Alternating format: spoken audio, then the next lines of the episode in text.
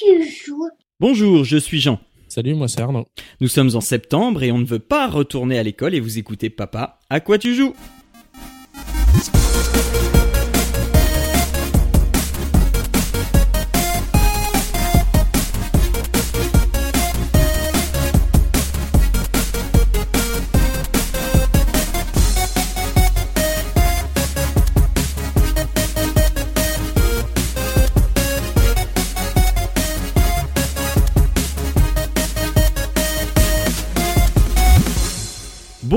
Bonjour à toutes et à tous, vous écoutez le 23e épisode de Papa à quoi tu joues, le podcast pour les parents et les gens très occupés qui vous ouvre une petite porte sur la culture ludique et vidéoludique. Et nous sommes en direct sur Periscope.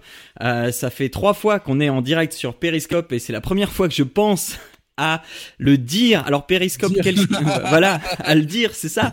Euh, alors Périscope, vite fait. Euh, Périscope, c'est un, un système de live euh, qui est jumelé à Twitter. Donc si vous suivez le compte de Papa à quoi tu joues, eh bien vous êtes, euh, vous savez quand on fait un live et il faut télécharger l'app Periscope pour pouvoir nous suivre. Et si vous aimez les lives et, tout ça, vous pouvez le diffuser aussi autour de vous. Donc dans Periscope, euh, sur le, les petits bonhommes, euh, l'icône de petit bonhomme qui est en bas, il suffit de cliquer dessus et de le partager sur Twitter pour que plus de gens nous rejoignent en live. Donc voilà, euh, c'est dit comme ça et donc je vais essayer de faire ça à chaque épisode.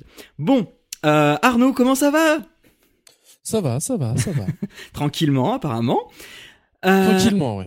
Alors, euh, au... sommaire ce mois-ci, on aura euh, toute une tripotée de news que j'ai essayé de rendre un petit peu joyeuses, même s'il y en a des un peu moins joyeuses. Comme c'est la rentrée et qu'on fait un peu tous euh, la tronche, j'ai essayé de dégayer un petit peu tout ça, tout en gardant ça intéressant. on aura nos jeux du mois, pas de paroles de gamers ce mois-ci parce que je me suis rendu compte qu'il était très difficile d'avoir des invités pendant l'été. Ah, donc, euh, bah, désolé. Euh, je... Les mecs qui profitent des vacances pour partir de profitent de l'été pour partir en vacances. exactement, je trouve ça scandaleux. Euh... C'est monstrueux. Ouais. Dire, euh, pas normal. euh, et donc on aura euh, et quoi d'autre? Ah non, alors d'abord les jeux du mois euh, aussi, euh, j'ai pas dit ce qu'on ferait. Donc moi je fais un jeu vidéo qui est Ori and the Blind Forest et toi Arnaud tu nous présenteras un jeu de cartes qui s'appelle ouais, Boss Monster. Et donc dans, dans Et quoi d'autre, moi je vais vous proposer un film que qui est sorti il y a un petit moment mais que je n'ai visionné que récemment, c'est Les Gardiens de la Galaxie.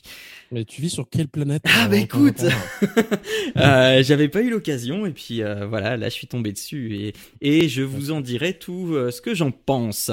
Avant de passer donc à ce programme, euh, un petit retour sur les les podcast awards, les Pod Radio Podcast Awards dont je vous ai parlé le mois dernier, eh bien ça y est, les résultats sont tombés hier. Alors hier, aujourd'hui nous sommes le euh, dimanche euh, dimanche 30 août.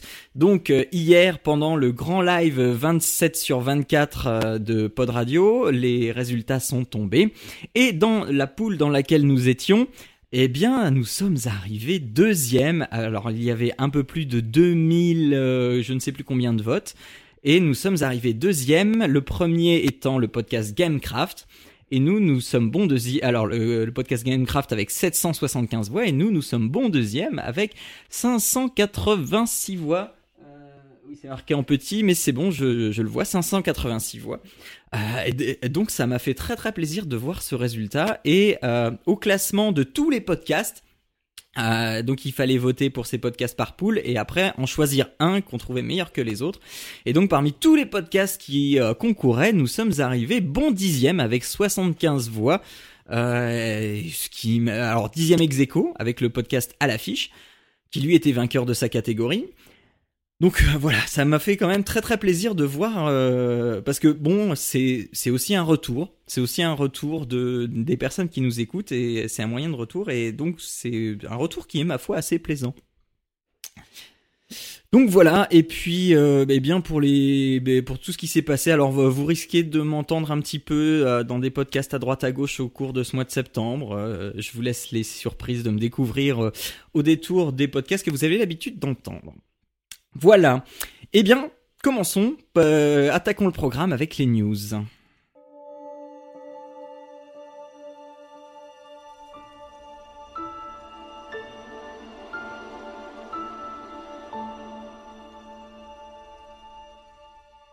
Alors on commence ces news euh, avec euh, un petit coup de gueule, parce que j'aime bien commencer avec un petit coup de gueule quand même. Euh, alors mon petit coup de gueule ce mois-ci, ça va être contre le journal Le Point. Le Point qui cet été a titré, alors c'est un tout petit coup de gueule, hein, mais qui a titré en surfant sur la vague, le jeu vidéo c'est mal. Et alors voici le, titre de l'article, c'est 5 histoires anti-jeux vidéo, point d'exclamation. Et en, en, dessous, on, on, nous dit votre préado a du mal à décrocher de sa console. Mettez-lui un de ses romans entre les mains, du souffle de l'aventure, du dépaysement, effet magique. Ah, voilà, ça m'a un petit peu énervé parce que euh, voilà, c'est pas parce qu'on joue aux jeux vidéo pendant l'été qu'on qu'on ne fait que ça. Euh, voilà. Alors j'ai pas euh, l'article en entier parce qu'il est réservé aux abonnés, mais ça c'est public. On a euh, 6-7 lignes de l'article, mais voilà, ça m'a un petit peu énervé et euh, voilà, je veux partager mon énervement euh, avec vous. bah, j'ai envie de dire, ça, ça c'est un peu agaçant ce côté, euh, encore une fois, euh, choc. Bon, maintenant, remplacer les jeux vidéo par le, le bouquin pendant les vacances, c'est pas non plus un mal. Hein. Ah non, ah, alors, ça, j'ai pas dit ça. etc. Et, euh, et du coup, c'est vrai que nous, de notre côté, on, dès qu'il a la, moindre occasion de décider de ce qu'il veut faire, il va se mettre sur la console. Donc, on, forcément, on est obligé de réguler un peu à un moment ou à un autre. Mais euh, donc le, on, on, on soit parce que tu, quand tu lis le début de, de l'article qui est accessible, bon, ça a l'air d'être quand même sympa. Ils a l'air ah oui, oui, oui. proposer des, des, bouquins en plus, sur, voilà, des, éventuellement euh, plutôt sympa pour pour pour jeunes. Bon, après c'est sûr que c'est agaçant ce genre de titre. Euh, voilà, moi c'est parce que c'est vrai que le début de l'article a l'air pas mal et moi c'est juste l'accroche qui m'a euh, qui m'a énervé. C'est ça. Voilà. Euh, news suivante. Euh, une bonne nouvelle Sachez, bonnes gens, que le crime recule. Et que si le crime recule, c'est peut-être grâce aux jeux vidéo. Alors, je vais pas, hein. ouais, voilà, peut-être. je vais pas aller trop vite pour euh, que pendant le temps que je parle, vous ayez le temps de vous faire vos hypothèses, etc. Mais euh, en fait, la raison est vraiment toute bête. C'est pas parce que les jeux vidéo sont plus intelligents qu'à une certaine époque, etc. Même si c'est vrai qu'il y en a. Hein. Euh, c'est absolument pas pour ça. C'est pour une raison toute simple. C'est juste que, eh bien, pendant que, alors, pendant que le jeune, parce que c'est la criminalité du jeune en fait qui recule, pendant que le jeune joue aux jeux vidéo eh ben il est pas en train de faire autre chose. Ça, il fait pas le con. Et voilà. Donc il peut jouer à ce qu'il veut, on s'en fout, mais au moins pendant qu'il joue aux jeux vidéo, ben il va pas faire des conneries. Donc voilà. C'est alors c'est pas une grande étude scientifique, etc. Hein. c'est juste des pistes qui sont évoquées. Euh, des, des, des pistes de d'explication, etc. aux États-Unis. Mais euh, bon, voilà, euh, les, les baisses quand même de criminalité vont de 20 à 40 donc c'est pas c'est pas non plus négligeable. Mais c'est pas pour ça qu'on est moins euh, moins abruti. Oui, c'est ça. Bon. News suivante. Alors, news suivante, eh bien, sachez que le jeu vidéo, c'est bon pour la santé. Et voilà les, les, vraies bonnes nouvelles qui arrivent.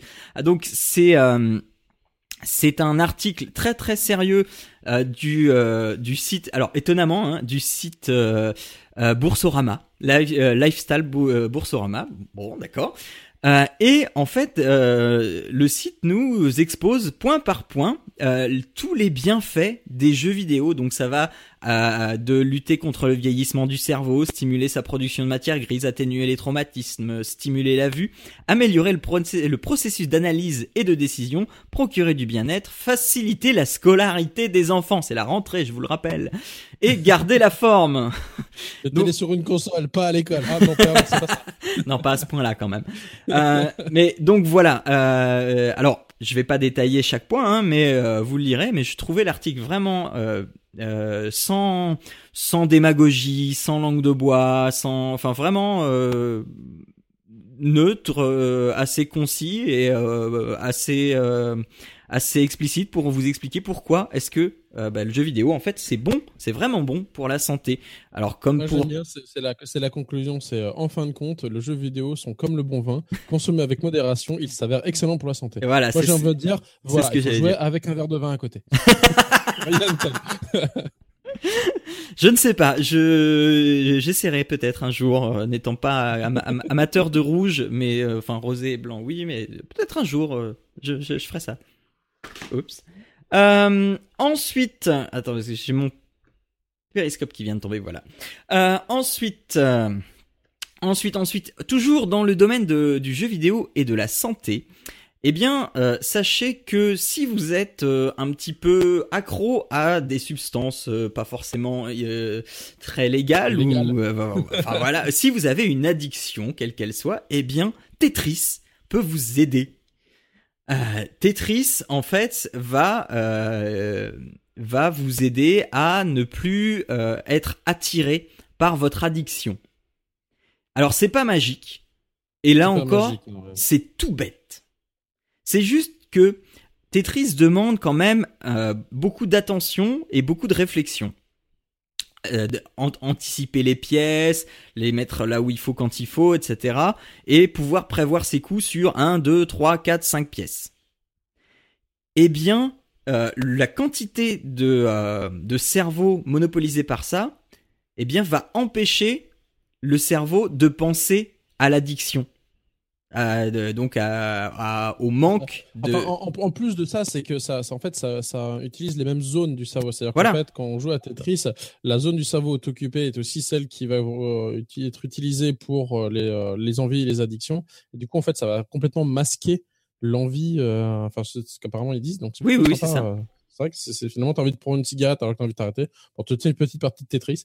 Bon, après, faut voir si tu deviens accro à Tetris aussi, quoi. alors voilà, c'est la même zone. Hein. voilà, c'est ce que j'allais dire. Euh, et, ben, et, puis c'est ce que tu disais tout à l'heure. Hein, c'est comme le bon vin, c'est toujours avec modération parce que oh, euh, je, je me souviens à l'époque où euh, Tetris est sorti sur Game Boy, il y avait quand même de sacrés accros. Ouais, c'est clair.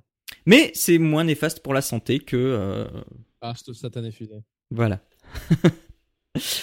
Euh, ensuite, euh, on, reste dans le léger. Hein, euh, alors toi qui maintenant est expatrié, je peut-être l'as-tu oublié, mais Hervé Morin, Hervé Morin, c'est un député de l'Eure, de la troisième circonscription de l'Eure. Eh bien, il semblerait que cet homme politique n'assume pas beaucoup.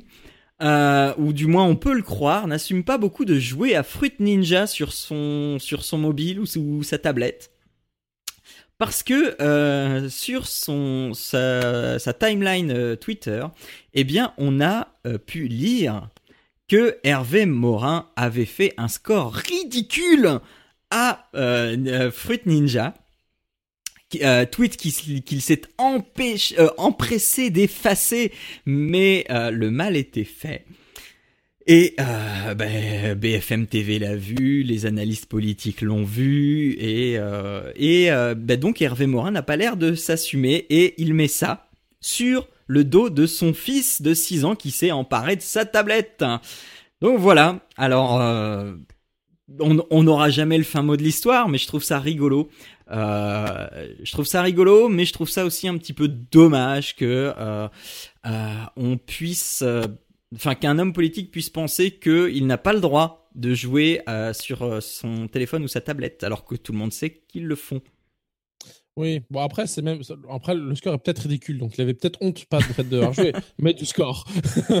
voilà, Après, euh, c'est vrai que c'est quand même faible, donc après ça pourrait expliquer que ce soit vraiment son fils de 6 ans ou alors il est vraiment pas bon. Mais oui, bah, peut-être il débute, hein, je sais pas. Euh, alors, toujours dans le rigolo, celle-là, elle m'a fait beaucoup rire parce que euh, parce qu'il y a des leçons à prendre euh, sur chacun des des acteurs de cette histoire. Euh, les adolescents, les adolescents à l'imagination si fertile et, et aux compétences qui peuvent parfois être étonnantes et de d'ingéniosité et de bêtise à la fois.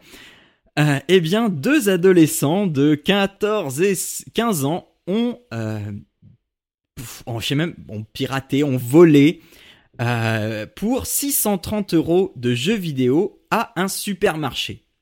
Mais là où ça devient intéressant, c'est que ils n'ont pas, pris des jeux vidéo comme ça, ils les ont piqués. Non, ils ont accédé à l'ordinateur exposé en magasin qui lui présentait des jeux, mais les jeux de l'ordinateur du magasin ont été achetés sur le PC et les informations bancaires du magasin n'étaient pas effacées. Et donc, ils ont profité de cet ordinateur pour pouvoir se commander des jeux un de temps en temps au fil des mois. Et donc, euh, ils, se sont quand même commandés 630 euros de jeux. Et là où je dis, bah alors ça c'est la partie euh, imaginative euh, et, plutôt bien pensée. Et là où euh, le génie frôle la bêtise, est mêlé à la bêtise, c'est que ils se sont ils se sont fait choper parce que eh bien ils ont renseigné dans dans les achats qu'ils ont fait leur numéro de téléphone. C'est ça, ouais. Donc, sinon, Et non, ils pouvaient passer quand même pour les, euh, pour les récupérer. Mais je trouve ça quand même assez fort parce que les mecs, en fait, ils ont quand même pris possession à distance de l'ordinateur. C'est-à-dire que l'ordinateur était en, libre euh, utilisation euh, pour présenter l'ordinateur. Ils ont quand même inséré un virus dedans. Ah bah non, non, non, non. Mais non, c'est même pas un virus. T'as des tas de logiciels qui permettent de faire ça. Oui, c'est vrai qu'en plus, c'est pas forcément un virus, c'est juste un, finalement un petit ah logiciel. Et, euh, et c'est quand même assez euh, finalement euh, impressionnant de ces gamins qui prennent un PC à distance. Bah oui, alors donc euh, c'est quand même bon. Voilà, alors ça s'est réglé à l'amiable, hein, il n'y a, pas eu de souci, mais au moins ça a aussi c'est une leçon aussi pour le supermarché qui qui ne sécurise pas assez son matériel quoi. C'est clair. Du coup, ils ont peut-être parce qu'en plus là, enfin, ils ont pris OK pour 600, 630 euh, euros que de jeux. C'est vraiment, euh, je veux dire, infantile. Euh, ça aurait pu être un mec un peu plus, euh, oui, bah oui. un peu plus méchant. Ils auraient pu beaucoup, prendre beaucoup plus. voilà. Donc au final, ils s'en sortent pas si mal. ouais.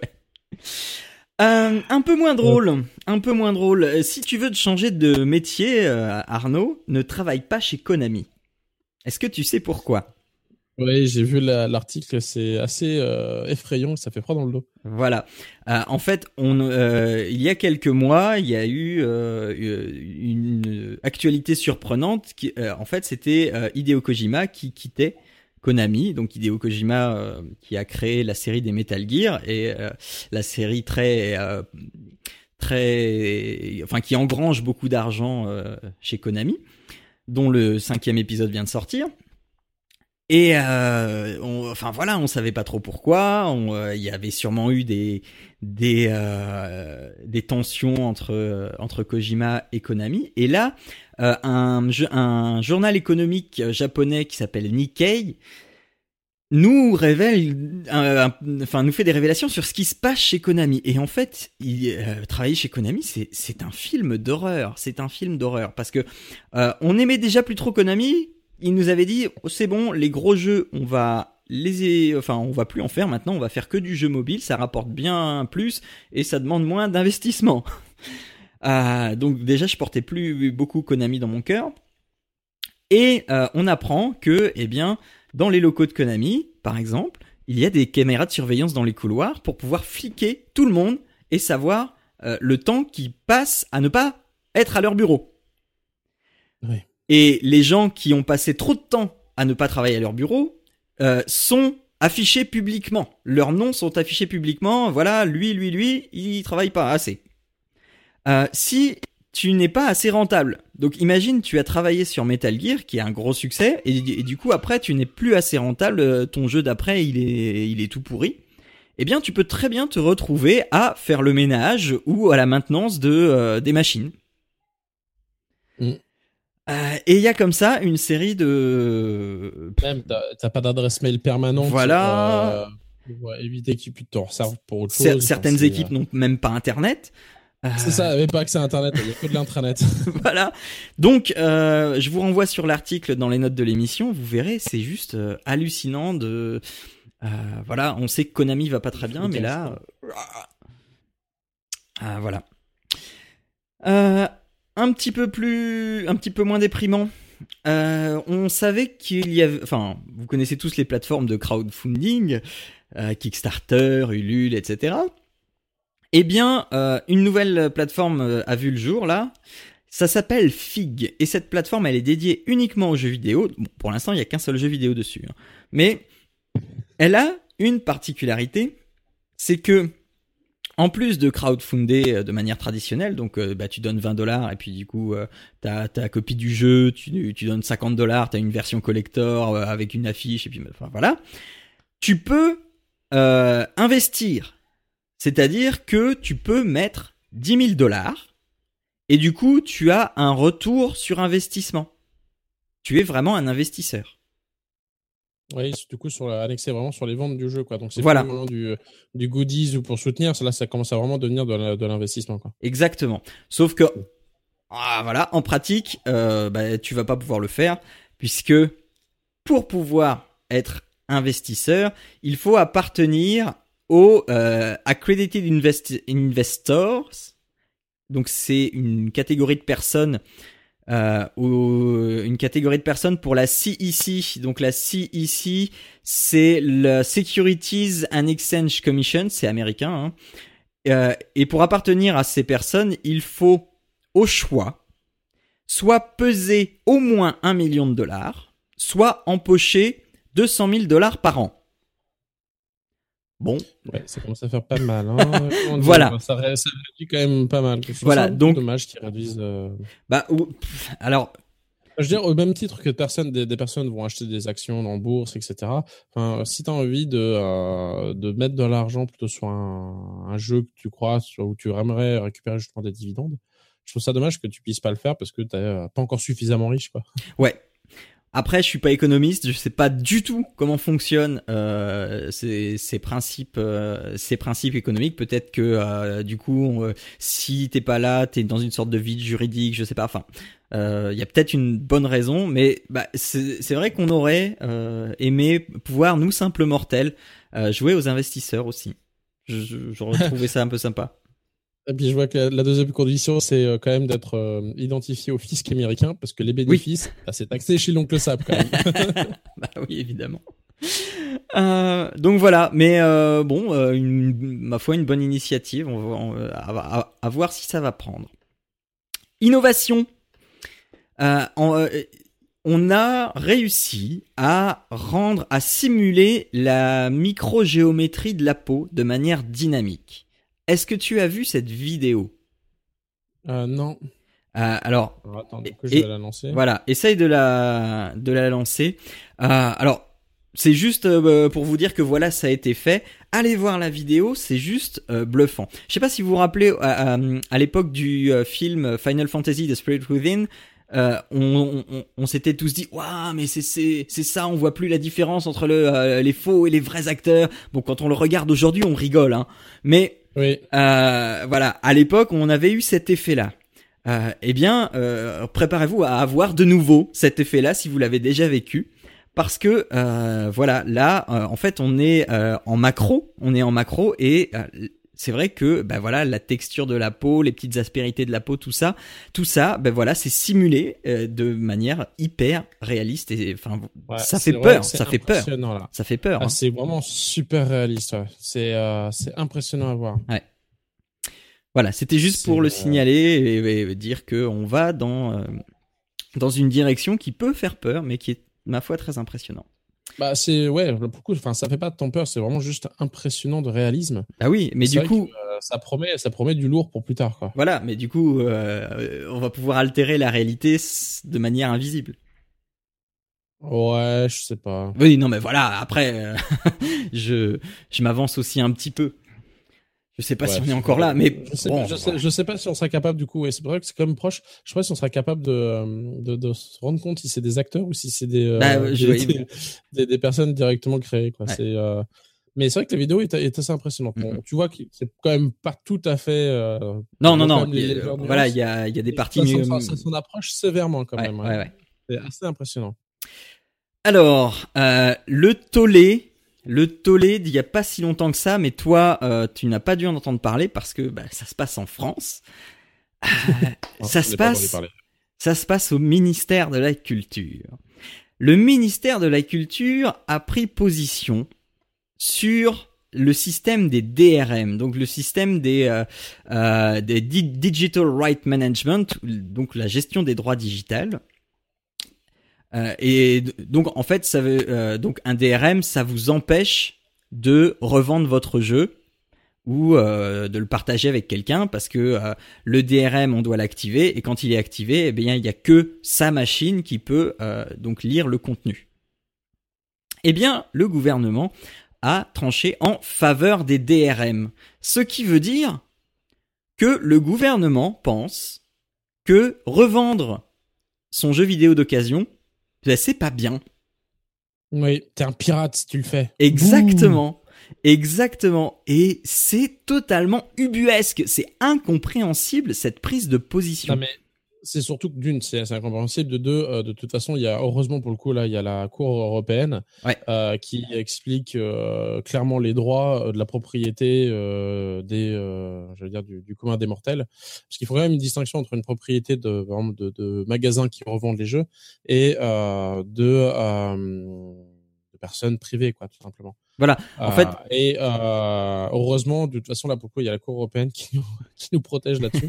voilà. En fait, ça s'appelle le. Euh, ahurissant quand même. Ça s'appelle le principe d'épuisement des droits. C'est ça, mais on en parlait par exemple la dernière fois avec l'émission euh, on parlait d'Aquadima et des droits de propriété. Enfin, je veux dire, quand tu achètes quelque chose, il t'appartient à point, point barre, quoi. C'est pas une licence que tu achètes, c'est un truc qui t'appartient à toi. Donc en plus, là en plus, on parle vraiment de truc physique. ok, c'est un jeu, tu as une clé dedans, tu rentres une clé, mais ton jeu, tu l'as en main. Euh, donc, si tu le prêtes à quelqu'un, il y a aucune raison que euh, la personne ne puisse pas s'en servir et que ce soit du piratage. Je veux dire, bah vraiment, vu que tu cèdes ta propriété, toi, tu ne l'as plus. Mais on parle bien de propriété. Et je trouve ça ahurissant que euh, le ministère de la Culture cède comme ça sur, sur ta propriété. Enfin, je veux dire, c'est comme si on te volait. Enfin, je veux dire, pour le coup, c'est la culture. Enfin, c'est le ministère de la Culture qui nous vole parce qu'il nous vole notre propriété. Bah oui. Je trouve ça immonde.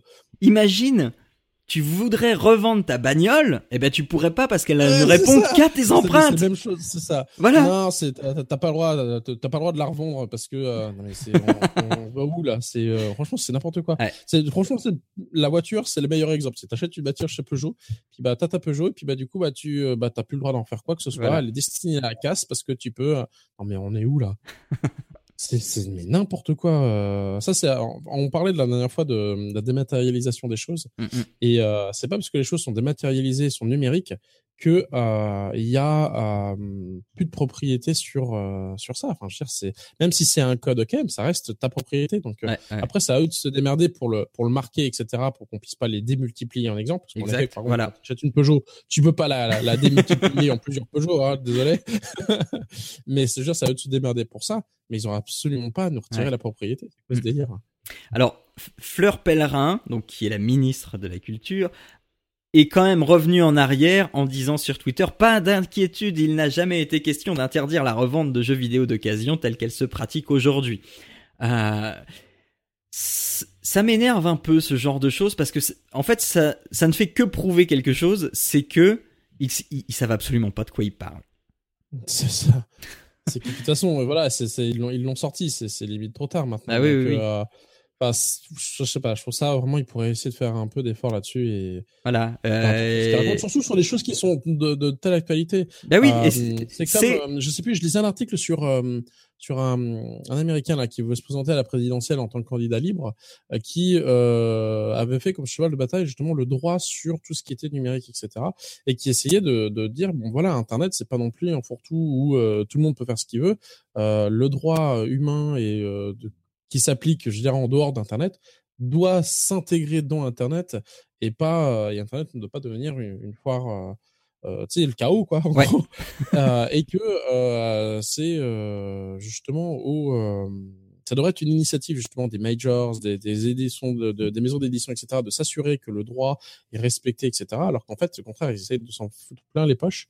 Et, et tu voyais que tu voyais ce, ce, ce, combat de ce mec, et euh, au final, il y a tellement de lobby au niveau des gouvernements que, euh, enfin, je disais, je, je progresse un peu, mais j'avais lu cet article et ça m'avait choqué parce que le gars, il s'est, il s'est battu pendant, euh, genre, je sais pas, dix ans quasiment en permanence dessus.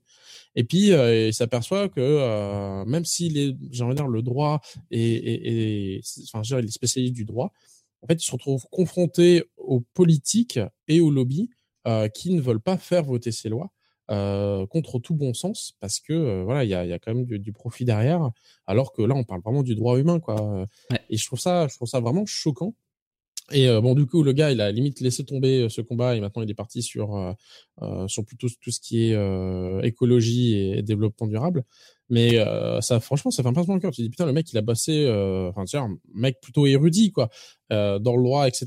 aux États-Unis. Et au bout de dix ans, finalement, il plaque un peu l'affaire parce que c'est justement trop compliqué.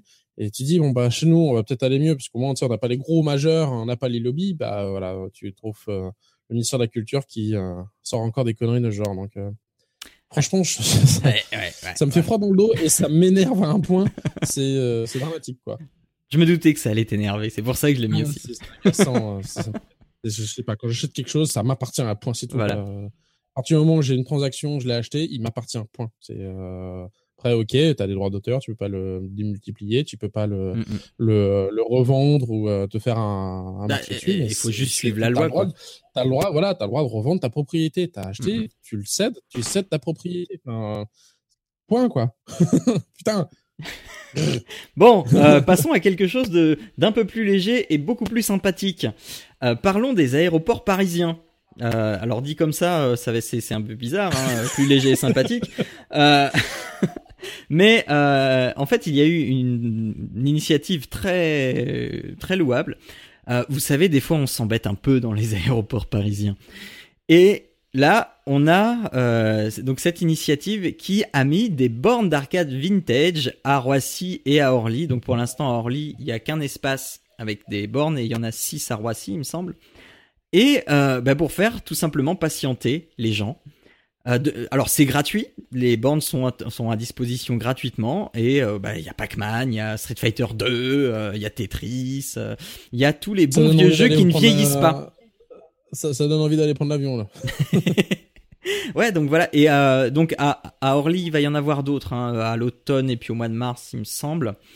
Euh, mais euh, oui, bah, euh, moi je trouve l'initiative plutôt chouette, d'autant que euh, ça me rappelle ce que hum, ce que MO5 m'avait dit sur leur dans leur reportage de Japan Expo. Ben, en, fait, ça permet à, deux générations différentes de dire voilà, moi j'ai connu ça, je vais te faire partager ça. C'est ça, euh, c'est que finalement c'était notre enfance, donc du coup, euh, faire découvrir ça à la nouvelle génération, c'est rigolo. Plutôt que qu'ils disent tout de suite, c'est des vieux jeux tout pourris. Ouais. Bon, euh... non, et puis en plus, d'après l'article, ils trouvent ça fun, quoi. Ils trouvent ça fun, c'est accessible tout de suite, et, et ils sont très contents de jouer à ça. Donc l'association avec laquelle ils ont collaboré, les, aéroports, les aéroports de Paris, c'est Neo Legend. Donc, des, de toute façon, c'est bien connu. C'était mieux avant. non, c'est pas vrai. non, c'est pas ça. ah merde, je me suis trompé. Pardon. Euh, toujours dans le rigolo, dans le dans l'original, vous connaissez Chatroulette, cette formidable collection de Zizi. Euh, eh bien. Pardon. Bah, euh, Pardon quoi T'as jamais été sur Chatroulette? Non. Ah bah écoute, euh, alors je sais pas si c'est comme ça encore maintenant, mais euh, à l'époque où je l'avais testé, il y a oula, au moins tout ça. Euh, eh bien, euh, à chaque fois que euh, donc ça met des gens en relation vidéo comme ça au hasard, et bah, eh bien une personne sur trois, c'était un zizi. Donc, d'accord. Bon, bah, donc je pense que le service a évolué et, et, est un peu plus, un peu plus, enfin, il y a un peu plus de modération dessus. Mais euh, donc, euh, Chatroulette, il y a quelqu'un sur Chatroulette qui a proposé un FPS en live. Alors, vous irez voir la vidéo, mais je... J'étais la voir. Ça, franchement, ça déchire. Je sais pas qui a eu l'idée de faire ça, mais franchement, trop bonne idée. Alors, c'est des grands malades. Hein. Donc, il y a... Euh, c'est vu à la première personne, hein, c'est un FPS, mais c'est filmé. Et donc, la personne qui est mise en relation avec, euh, avec euh, la personne qui fait le FPS euh, donc va va participer au FPS, va donner des ordres euh, donc à la personne avec la caméra sur la tête et va dire vas-y tu ramasses ça, tu ouvres la porte et, euh, et en fait il s'agit d'une invasion de zombies. tu, cours, tu fais attention aux zombies, voilà. tu, batraques le zombie. Voilà donc allez voir ça. le boss il est terrible. Oui, c'est c'est génial. Franchement je sais pas. C'est vraiment super. Allez voir ça, ça dure 10 minutes et il y a un petit making of de 5 minutes. Euh, voilà, c'est rafraîchissant, c'est rigolo et euh, c'est des grands, grands malades. À propos, je trouve ça très bien réussi. à propos de grands malades, il y a encore deux autres grands malades. Cette fois, ce sont des Belges, euh, mes amis belges, qui ont euh, eu une idée. Donc deux étudiants qui ont une idée, c'est de créer un Mario Kart en vrai. Ça s'appelle Battle Carts et donc ce sont des cartes sur un circuit virtuel. En fait, c'est un grand hangar avec plein de projections au sol, des vidéoprojections au sol, et donc le circuit est vidéo projeté et les cartes sont équipées de matériel électronique qui permettent de bah, de voir où tu es par rapport au circuit. Donc si tu roules dans la projection de l'herbe, eh bien ton carte va rouler beaucoup moins vite. Et comme dans Mario Kart, il y a des euh, trucs à ramasser pour les balancer dans la tronche de ses euh, concurrents et les ralentir. Et, euh, et, voilà. Et voilà, je veux y aller. je pense que c'est un... Enfin voilà, c'est quand même assez formidable comme truc. Bah, j'attends de voir exactement parce que moi, j'essaie, je suis allé sur le site, j'ai essayé de trouver des, euh, des, vidéos pour voir exactement comment ça fonctionne, etc. Euh, j'ai rien trouvé. Euh, donc, en effet, le concept a l'air marrant. Euh, ça peut être vraiment rigolo, je pense. Euh, même vraiment. Enfin, il y a moyen de bien se péter des barres et passer une très bonne après-midi. Mais j'attends de voir exactement comment ça fonctionne parce que j'ai, enfin, je sais pas si toi t'as vu, mais j'ai pas. Alors, euh, ré réellement, j'ai pas, j'ai pas vu, euh, j'ai pas vu de vidéo en fait. J'ai regardé, euh, j'ai réussi à dénicher quelques vidéos, mais euh, ils, ils, gardent ça évidemment très très secret parce que bah il y a que qui le font en fait. Il y a bah, que qui le font et du coup leur système qui apparemment fonctionne vraiment très très bien, c'est ils le gardent vraiment précieusement quoi. D'accord. Bah en tout cas, je suis, je suis curieux de voir euh, des, des futures vidéos parce que euh, là, ça a l'air vraiment alléchant. Mais euh, c'est un peu comme la vitrine, quoi. Ok? Mais euh, finalement, qu'est-ce qu'il y a derrière et quand tu le fais vraiment, qu'est-ce que ça, qu'est-ce que ça dit? Mm, mm. Euh, Mais c'est vrai que pour contre, le concept est, est, est, je crois, mortel parce que, dans tous les sens du terme, il y a moyen, il y a moyen de bien se marrer. Ouais. Voilà. marrons-nous un petit peu encore. Iron Maiden. Pourquoi on va se marrer avec Iron Maiden? Euh, donc Iron Maiden, c'est ce groupe de musique qui fait euh, qui fait du euh, métal bien lourd, bien bien bien qui tâche. Eh bien vient de sortir un clip qui s'inspire du jeu vidéo. Et donc, euh, comme ça, dans le clip, on va voyager dans les différents styles de jeux vidéo, allant du plus rétro jusqu'au plus récent. Et ma foi, c'est une, une, bonne réussite. Je sais pas si tu, si tu l'as vu. Non, je l'ai pas vu, euh, j'ai pas eu le temps. Là, Alors, je suis justement en train de la, mettre pour voir un peu ce que ça dit. Euh, donc, enfin, c'est le personnage qui doit récupérer des cœurs euh, à travers différentes époques de jeux vidéo. Euh, donc, c'est une quête. Hein. Et euh, ouais, enfin, moi, je trouve le le truc vraiment chouette. Alors, pour le coup, je suis tombé sur un article qui récapitule aussi d'autres clips qui traite ou qui s'inspire du jeu vidéo. Bon, il y en a un, c'est clairement pas du jeu vidéo, c'est juste parce qu'il est fait en pixel art et du coup l'article c'est c'est un peu foiré. Mais euh, mais bon, il y a des clips plus ou moins bien réussis, mais celui d'Iron Maiden est franchement hyper maîtrisé, c'est c'est la grande classe. D'accord.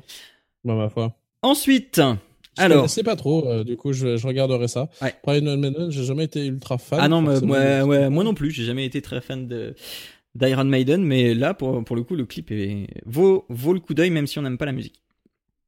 Euh, alors ensuite, une petite série de news avec un petit peu le même thème. Euh, c'est la, la gamification, euh, prononcée à la bonne française.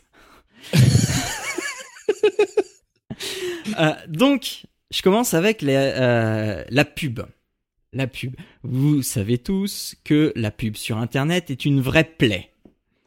Euh, c'est pas pour rien que les adblocks ont de plus en plus le vent en poupe, sauf que ben, adblock, euh, enfin les adblockers font énormément de mal aux créateurs de contenu parce que du coup ça leur prive de leur source de revenus publicitaires.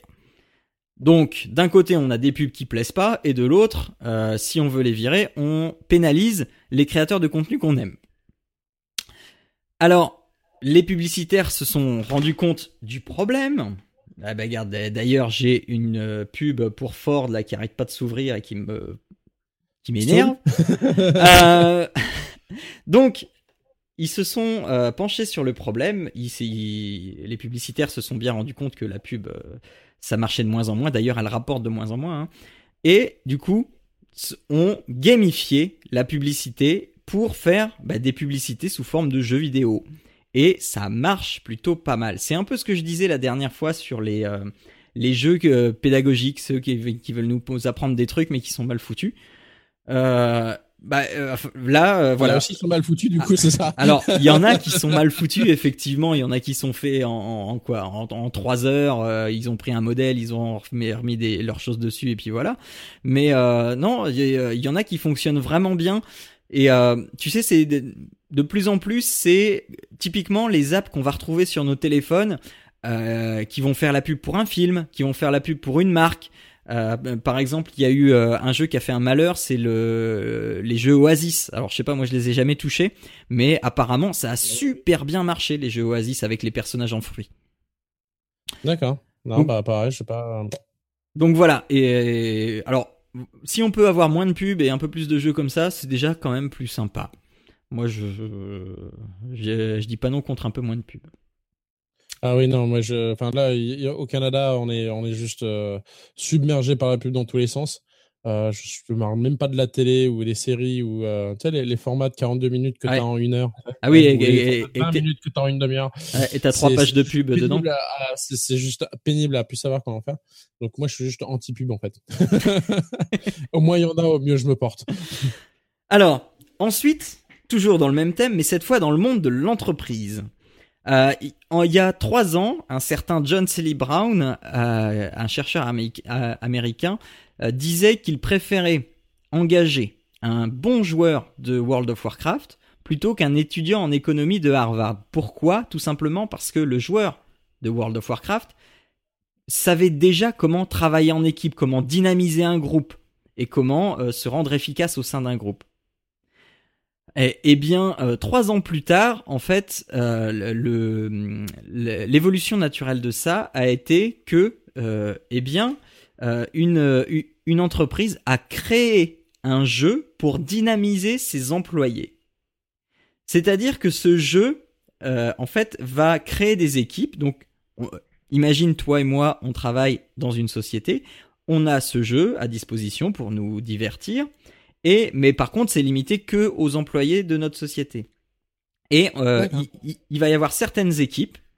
Donc, euh, je vais être dans l'équipe A, tu vas être dans l'équipe B, et puis euh, il, y a, enfin, il va y avoir comme ça 4, 5, 6 équipes.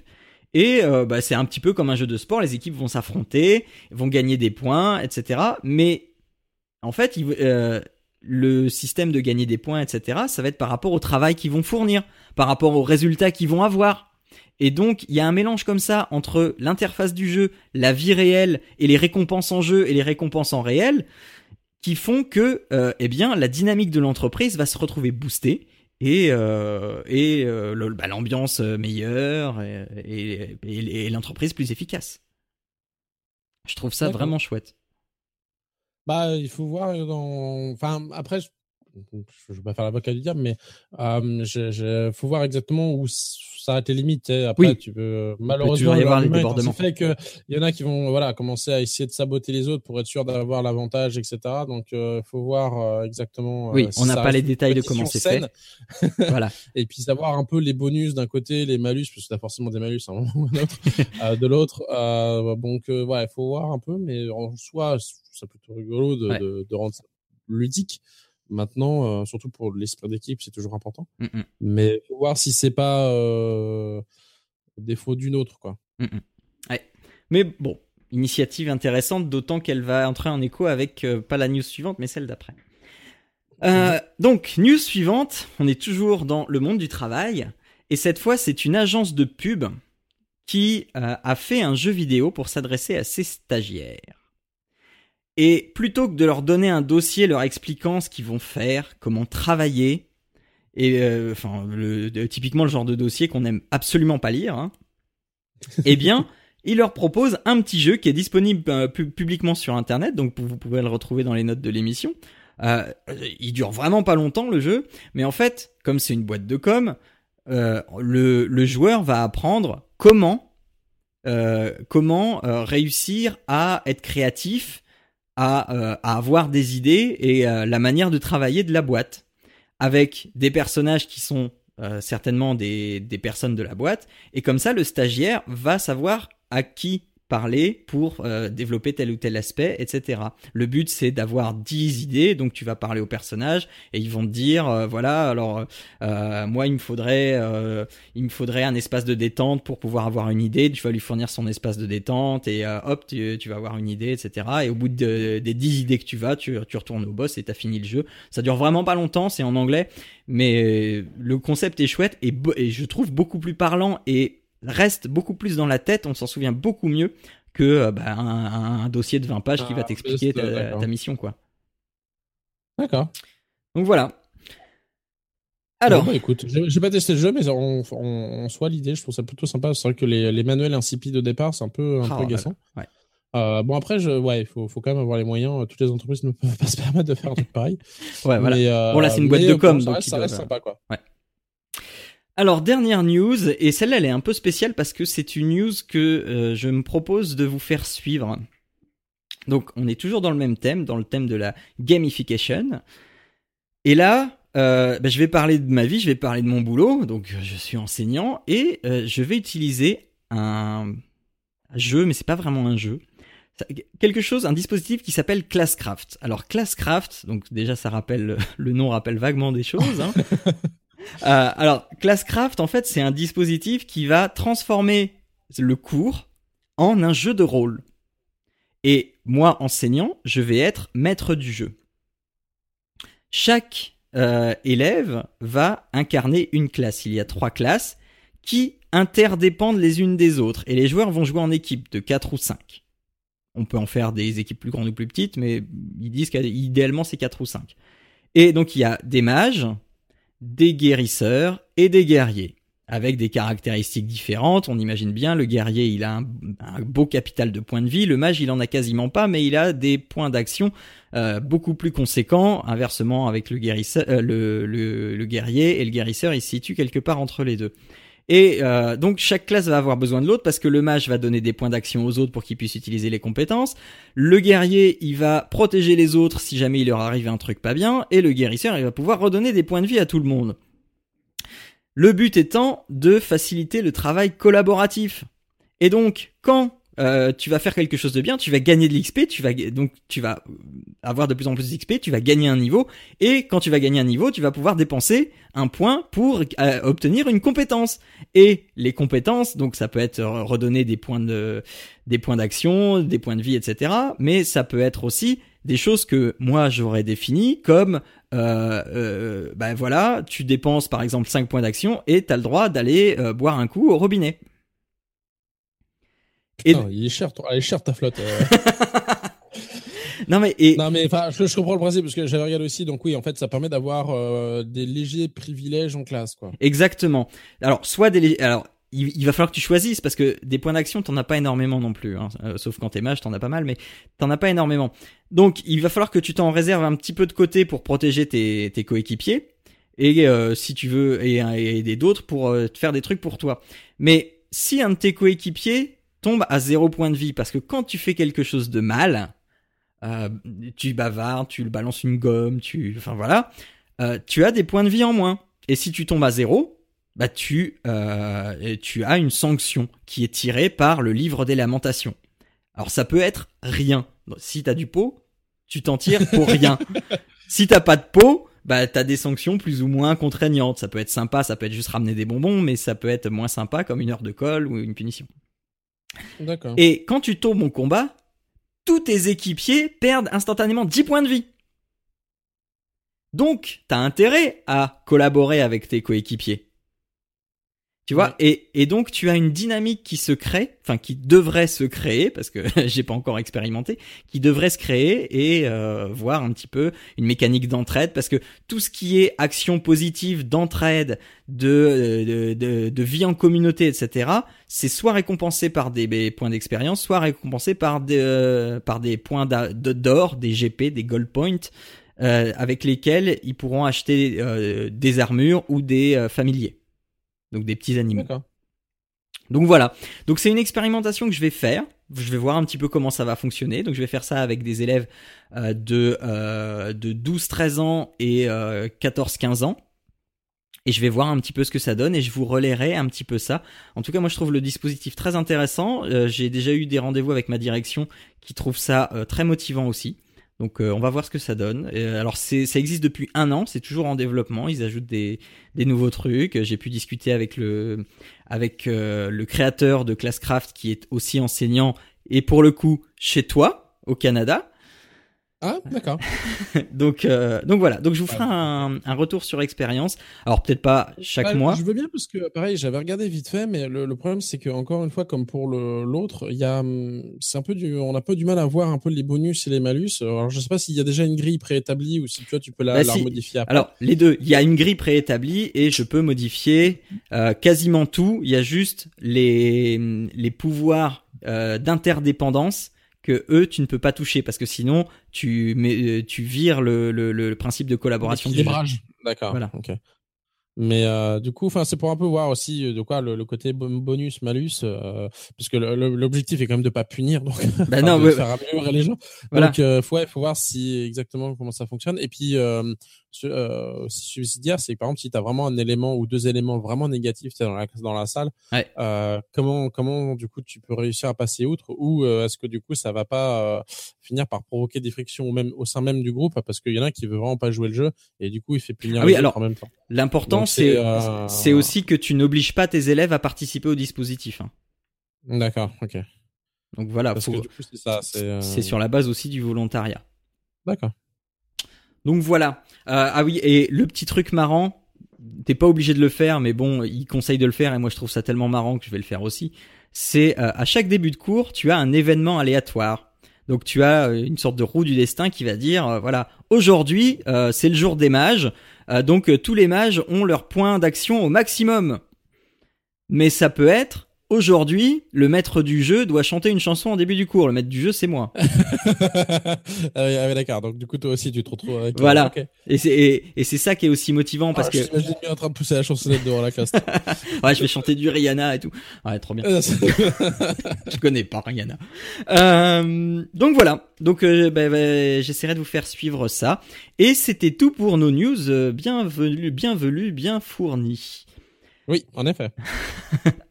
Alors, euh, passons vite au point sur Tipeee, euh, parce que, euh, eh bien, il y a encore des gens qui nous aident financièrement, notamment Thrombose, El Pouillou, Olivier Faquet, Guillaume, Luciane Noël, David Z, Michael Paquet, Gemini Sam et Bazou42 qui est Fabien. Euh, qui nous a redonné un petit peu d'argent euh, parce qu'on risque de le réentendre euh, prochainement. Euh, Enfin voilà, et je je continue à échanger avec lui hors du podcast parce que voilà, il veut se lancer un petit peu dans le podcast et et donc bah voilà, il essaye de prendre des infos un petit peu un, un, petit peu partout et bah voilà, je l'aide un petit peu. Mais si vous, vous pensez que ben, on vaut quelque chose, si vous vous dites, euh, euh, ben, il, bosse, euh, il bosse quand même pas mal, euh, ça vaut bien un magazine par mois, ça vaut bien un, café par mois. Euh, imaginez, vous êtes, vous êtes à peu près euh, 800, je crois, à, à nous avoir suivis pendant les vacances. Imaginez que les, tout le monde donne un euro. Mais c'est formidable, je m'achète une PlayStation. Donc voilà. Alors euh, et si vous ne pouvez pas, bah, c'est pas grave. Hein. On vous aime de toute façon et vous pouvez en parler euh, autour de vous pour peut-être faire de nouveaux adeptes. Et eh bien, c'est l'heure de passer au jeu du mois.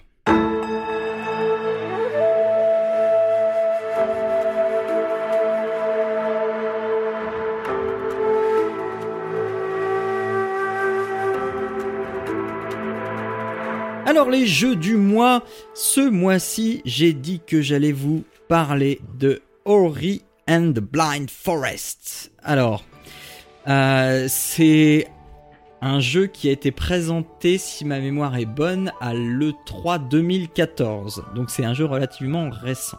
Donc c'est sorti en mars 2015.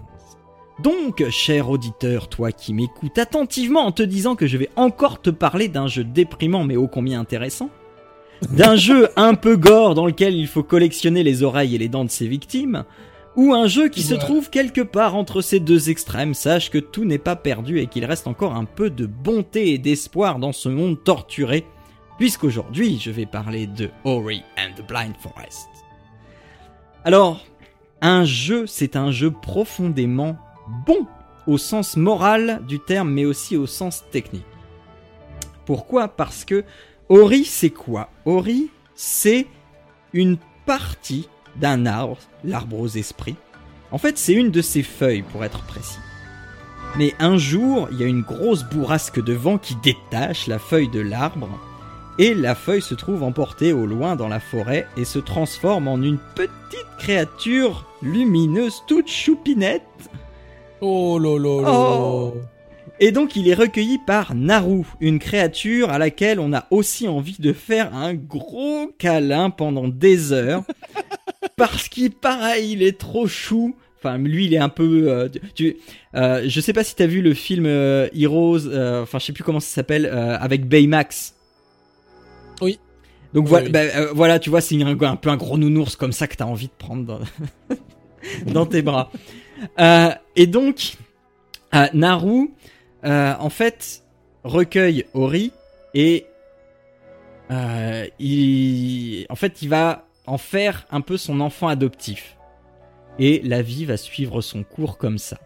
Mais l'arbre aux esprits est triste parce que il a perdu un de ses enfants et il veut récupérer Ori. Donc il va multiplier les appels de lumière pour attirer l'attention d'Ori, mais c'est sans compter sur Naru qui veille à ce qu'Ori ne, voit absolument rien de ces appels lumineux. Un beau jour, l'arbre lance un appel désespéré, illuminant toute la forêt d'une intensité telle que nul ne peut euh, passer à côté. Malheureusement, cette action va avoir des répercussions terribles et va affaiblir l'arbre aux esprits, qui est aussi le protecteur de la forêt. La forêt va donc lentement dépérir et céder à la corruption.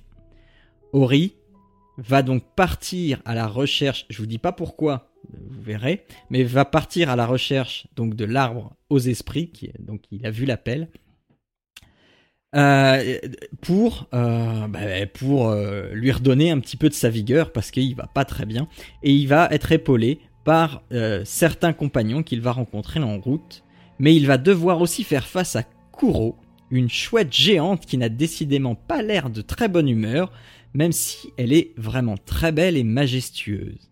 Parce que oui, une des grandes forces de ce jeu est bien son esthétique. Le jeu est magnifique, poétique. Il réussit à installer euh, tout un tas d'ambiances complètement différentes, alors que tu restes dans une forêt. Hein.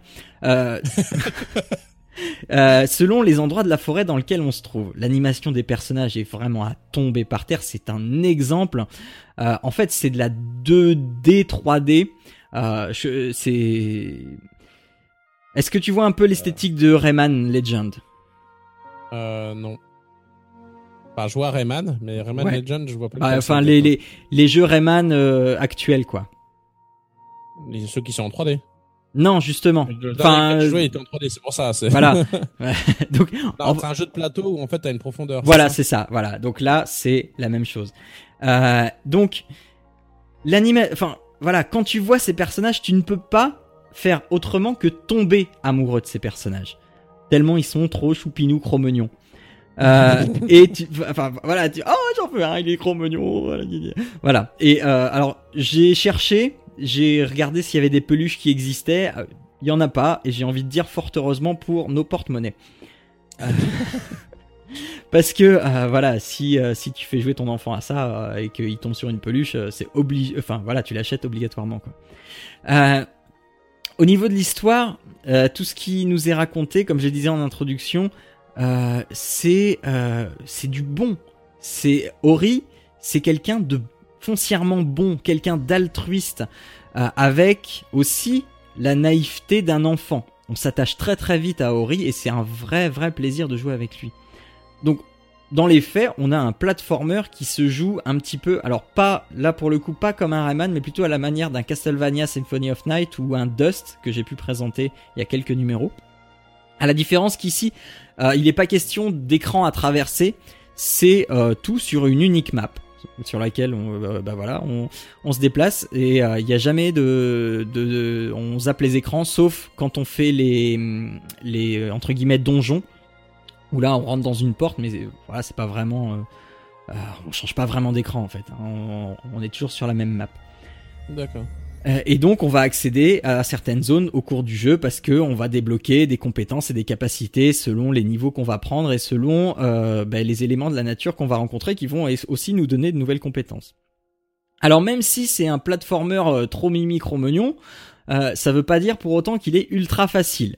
C'est vrai que globalement, globalement, on va, ça va pas nous poser de grandes difficultés, mais ponctuellement, notamment euh, à la fin des donjons, des trois donjons, là, il va y avoir subitement euh, une poussée dans la difficulté et, euh, se sortir des donjons va demander une dextérité vraiment accrue et va le temps de ces trois petites phases de jeu transformer le jeu temporairement en jeu die retry. Vois, c'est ce type de jeu où il, faut mourir pour pouvoir progresser. Comprendre ce qu'il faut faire. Exactement. Et ça peut s'avérer assez frustrant parce que pendant ces passages, bah, ben, on peut pas sauvegarder la progression.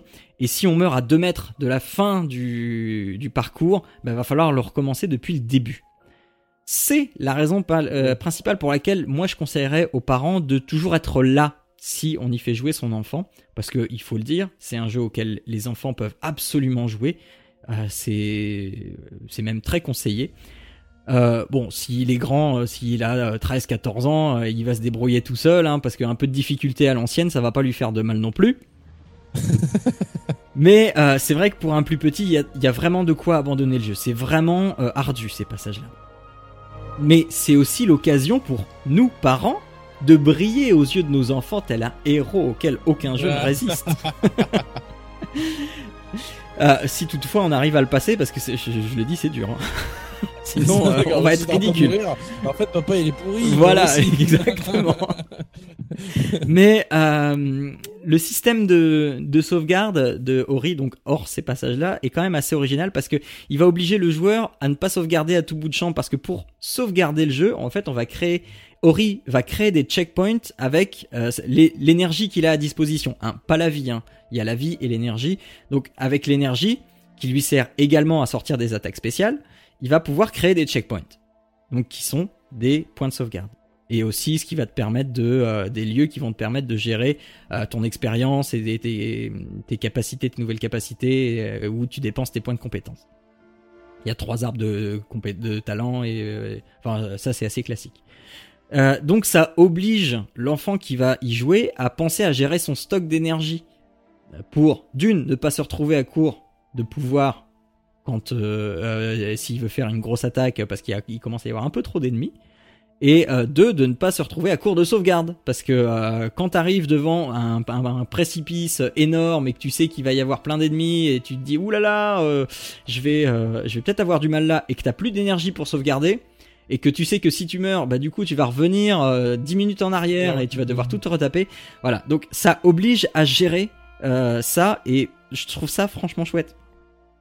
Et en plus, en plus d'être graphiquement et narrativement enchanteur, la bande son du jeu est elle aussi un bonheur pour les oreilles. Elle est composée par Gareth Cocker et elle vaut largement le coup d'être même écoutée toute seule. Ça apaisera l'ambiance de la maison, par moments la dynamisera parce qu'il y a des passages, euh, il y a quelques petits passages épiques. Euh, et elle a également toute sa place dans la chambre d'un enfant. Euh, enfin voilà, en musique de fond, c'est vraiment très agréable. En résumé, Ori and the Blind Forest, c'est un conte. Un conte qui redonne foi en des valeurs, des valeurs telles que euh, l'espoir, l'entraide, la bonté, la compassion même. Euh, un conte que l'on vit avec son enfant, euh, qui, enfin avec son enfant qui joue, qui a la manette en main et qui, qu'on va pouvoir aider, qu'on va pouvoir accompagner et aider quand il le souhaite. Un conte qui peut faire de temps en temps un petit peu peur parce que c'est vrai que même si euh, même si euh, la chouette est vraiment belle et majestueuse, euh, c'est quand même une chouette qui est pas très sympa.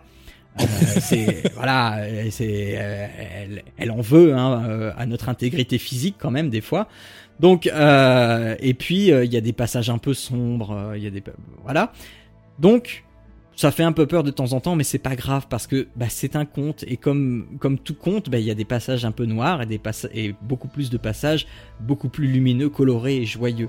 Et en plus, le jeu finit d'une très belle manière et pour 20 euros sur Steam ou Xbox One, c'est un conte d'une quinzaine d'heures qui va ne faire que du bien à toute la famille.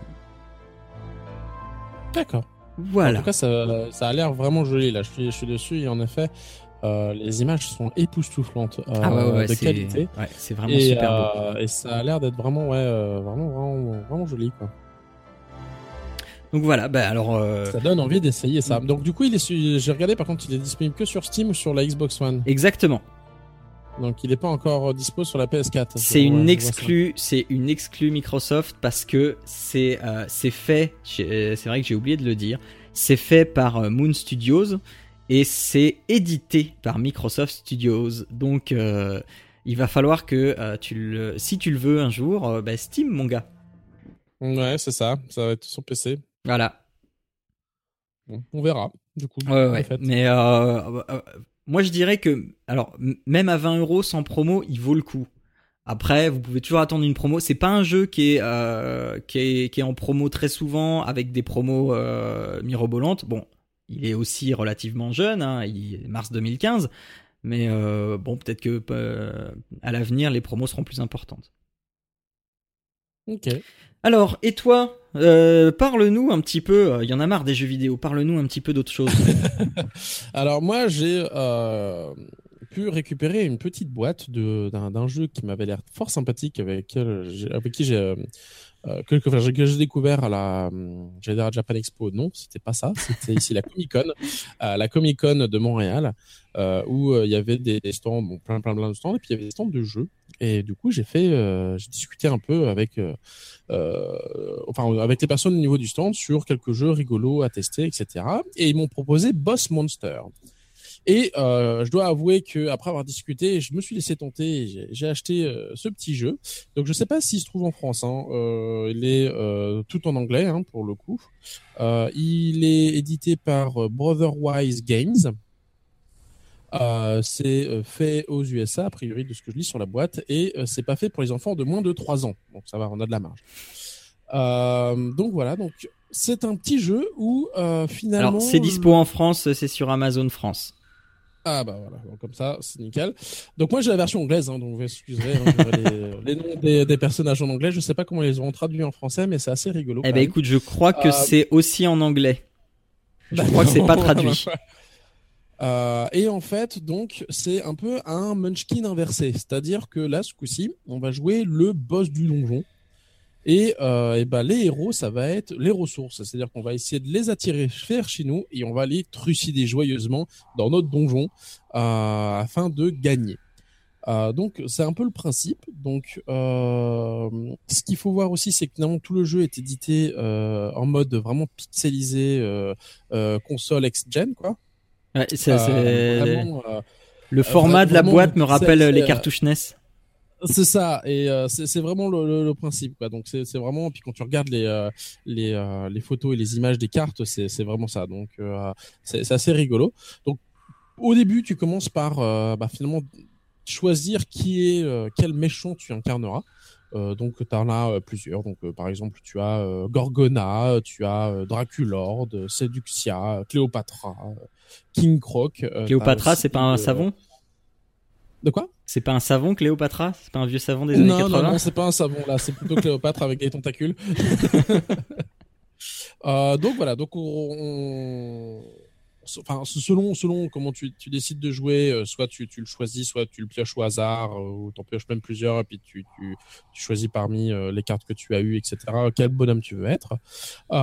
donc voilà, donc tu commences par être ton boss. Donc voilà, tu, sais, chaque personnage, enfin chaque boss a un pouvoir spécial qui se débloquera une fois qu'on aura fait nos cinq chambres de donjon.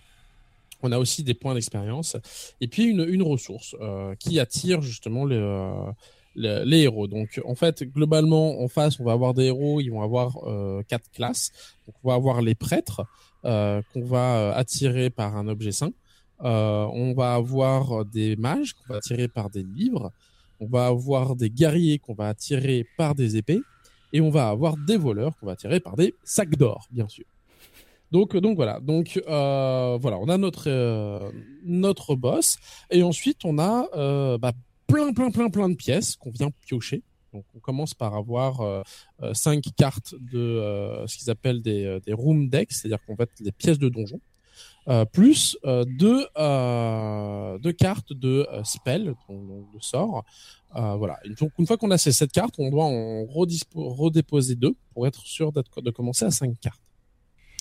Donc voilà, donc le but finalement de, du jeu, ça va être de, de poser nos salles de donjon devant le monstre, de manière à tuer le, le héros avant qu'il nous atteigne. Parce qu'en fait, s'il nous atteint, il va nous infliger un dégât fonction du euh, fonction du, du, héros. Et donc pour gagner le jeu, en fait, il faut soit tuer un nombre de héros de manière à récupérer 10 pièces, euh, 10 rubis en fait. C'est vraiment les, les, les, vieux rubis, hein, comme on peut les imaginer, à la Zelda. Euh, soit, euh, euh, donc en fait, on perd si on récupère 5 dégâts, donc 5 gouttes de sang infligées par les héros. Donc voilà, donc euh, nous, on est finalement sans pouvoir entre guillemets, c'est-à-dire qu'on peut pas les dégager, qu'on peut pas leur faire de dégâts. Donc s'ils nous atteignent, on a, s'ils nous atteignent, on a, on a un, point de dégâts ou deux points de dégâts selon euh, selon le, héros, parce qu'on commence par avoir uniquement les héros euh, normaux, j'ai envie de dire, vraiment classiques. Et après, une fois qu'on a épuisé les, les, héros normaux, on a les héros épiques euh, qui ont beaucoup plus de points de vie, donc plus plus dur à, à tuer, mais qui font aussi plus de dégâts à, nos, à de notre côté s'ils nous touchent, mais qui rapportent aussi plus de, euh, de piécettes Évidemment. si euh, on les tue. Donc voilà, donc l'objectif donc ça va être de construire des donjons, euh, des pièces de donjons avant qui vont leur infliger des dégâts. Donc en fait, l'objectif c'est finalement d'avoir suffisamment de dégâts infligés aux personnages avant qu'ils nous atteignent. Euh, avant qu'ils nous atteignent. Donc globalement, les, les, les, les personnages normaux euh, varient en points de vie de 4 à 8. Et puis euh, finalement, on a nos cartes de donjon qui peuvent soit avoir des capacités spéciales mais ne pas avoir de dégâts, soit faire énormément de dégâts. Et on a aussi donc des cartes euh, spéciales qui vont euh, venir augmenter encore des, euh, des cartes de donjon normales. Donc en gros, on a des cartes, donc, enfin des pièces de donjon. Et là-dessus, après, on va avoir des upgrades. Alors, attends, attends, ça, ça a coupé. Donc, on a des pièces de donjon et euh, des pièces de donjon euh, qui sont soit des pièges, soit des euh, monstres. Et euh, en plus de ça, donc on va avoir des upgrades.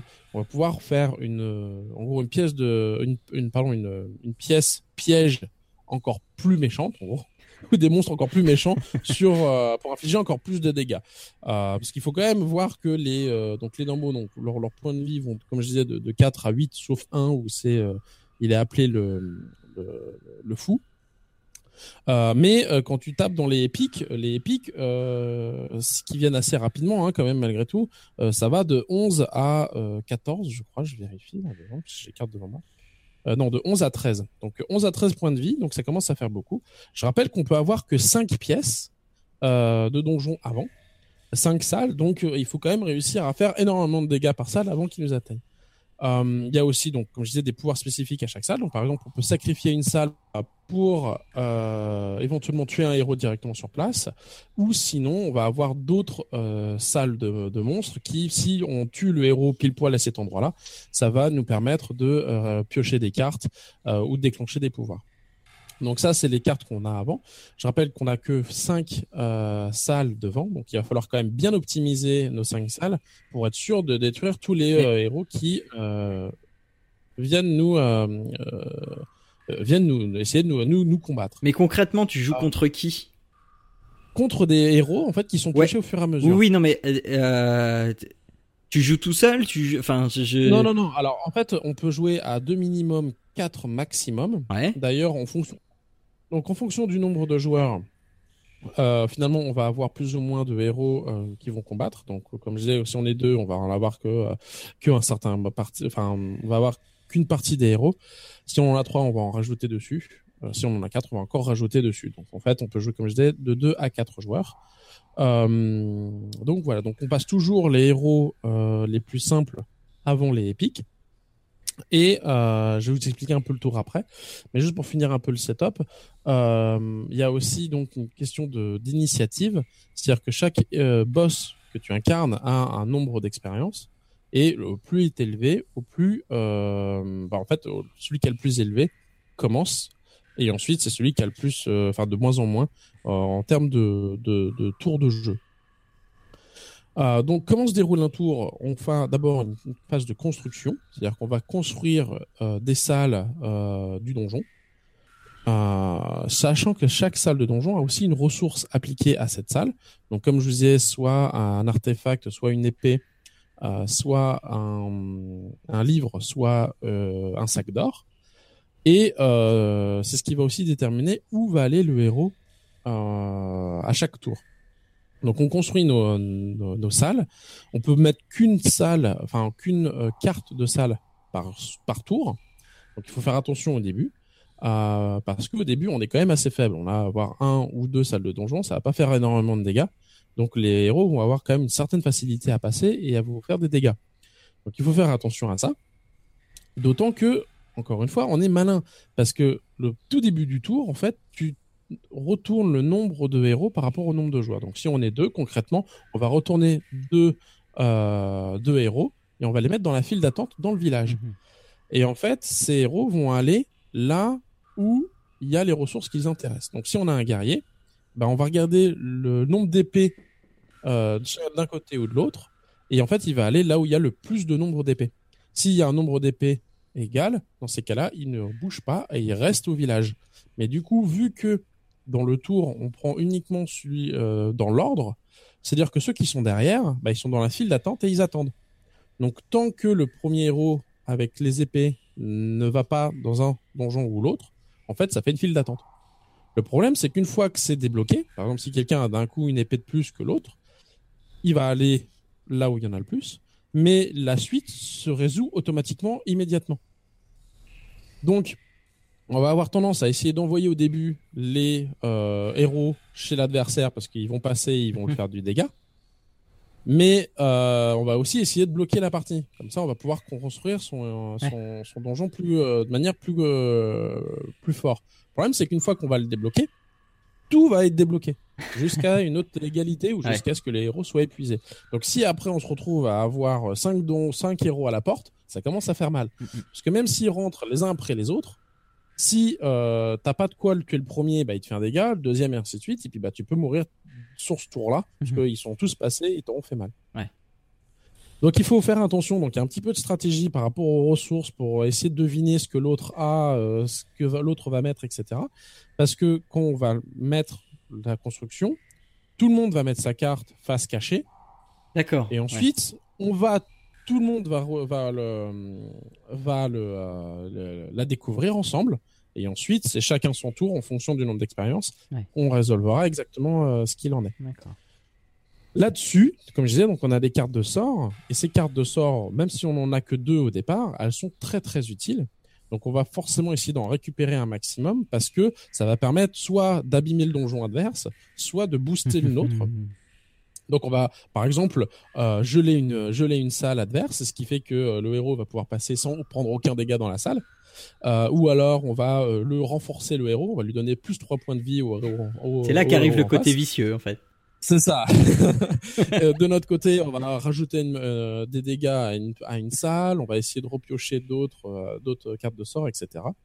donc voilà. Donc le but est vraiment de tuer euh, tuer les héros avant qu'ils nous atteignent et les tuer le plus vite possible ou éventuellement les faire passer chez l'adversaire pour tuer l'adversaire à l'aide de héros. donc, euh, donc voilà, il y a deux solutions. Euh, c'est assez rigolo parce que tu joues quand même rapidement sur les ressources pour faire attention, essayer de deviner ce que l'autre va poser, etc. en fonction de ce que tu as. Euh, donc voilà, donc après c'est quand même, euh, je reviens sur l'esthétique des cartes, c'est quand même très sympa. Donc par exemple, tu as des salles de donjon euh, qui font zéro dégâts, mais par contre qui font, euh, qui contiennent tous les types de trésors et du coup vont vont te faciliter à faire venir ouais, ouais. les les héros de ton côté. Euh, T'en as d'autres, bon voilà, si tu les sacrifies, tu, tu, sacrifies d'autres euh, d'autres salles, d'autres salles, ça te permet de leur, leur, infliger de 5 points de dégâts par exemple aux héros, ce genre de choses. Euh, donc voilà, t'as aussi voilà, comme je disais, si t'as euh, euh, une fois une fois par tour, si tu as cette euh, si tu joues un sort de, enfin une carte de sort, tu peux repiocher une carte de sort, euh, etc., etc. Donc t'as vraiment c'est pas mal de, de possibilités. Euh, les cartes sont, je trouve, très très jolies parce que ça fait vraiment penser aux anciens, mhm. euh, aux anciens jeux euh, que tu pouvais avoir dans les donjons avec euh, les, les, monstres, etc. C'est très rigolo.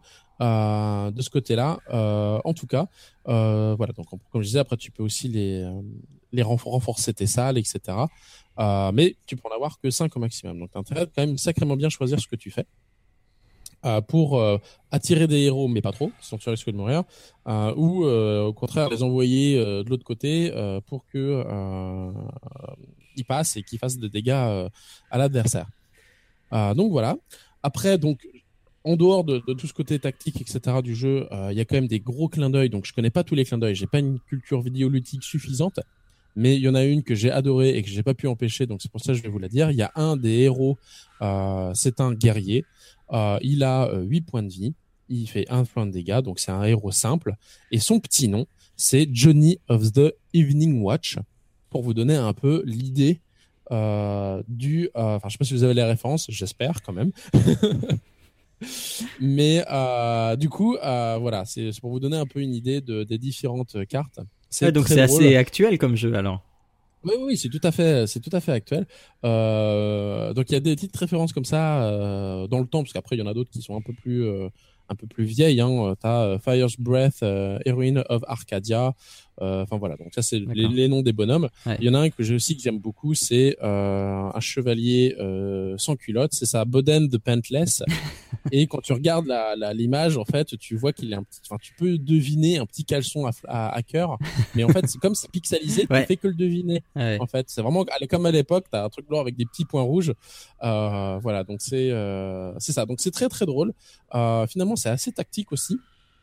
On passe un bon moment euh, à essayer de, de voilà d'être le, le, méchant et de tuer ces, ces héros qui qui veulent venir te, te causer du souci. Euh, en les attirant et en les tuant ou en les envoyant chez, euh, chez l'adversaire. donc, euh, donc voilà, c'est très rigolo. la première partie est assez longue pour comprendre un peu les mécanismes parce que j'essaie de d'expliquer au mieux, mais ça reste quand même assez compliqué. Ouais. Donc, donc et donc du coup, il faut faire une. La, première partie dure, un peu plus longtemps le temps de bien comprendre les mécanismes, les phases de construction, les phases de combat, ce genre de choses, quand est-ce qu'on s'en sert des sorts parce que justement, euh, ces sorts en l'occurrence peuvent être utilisés euh, selon le symbole qu'elles ont dessus, soit sur les phases de construction, soit les phases de combat, soit les deux. Donc euh, bien bien comprendre euh, vraiment toutes les ficelles sur quoi on peut tirer. Donc c'est un peu long la première partie. nous elle a duré à peu près 40 minutes. Euh, par contre, euh, ensuite, euh, ça va très rapidement parce que bon, ben, on comprend quand même assez rapidement les mécanismes. Et finalement, maintenant, une, une partie, ça dure 15-20 minutes. c'est assez rapide. hein, parce que au final, dès qu'on arrive sur les, les héros élites, ça a tendance à se à se finir rapidement. C'est soit de toute façon tu arrives à les tuer euh, et t'as deux pieds, t'as deux rubis à chaque fois, donc euh, sachant que t'as été combattu euh, tous les euh, les normaux avant, soit tu y passes et ils te font deux dégâts et comme à cinq dégâts tu meurs, ça, ça va quand même relativement vite.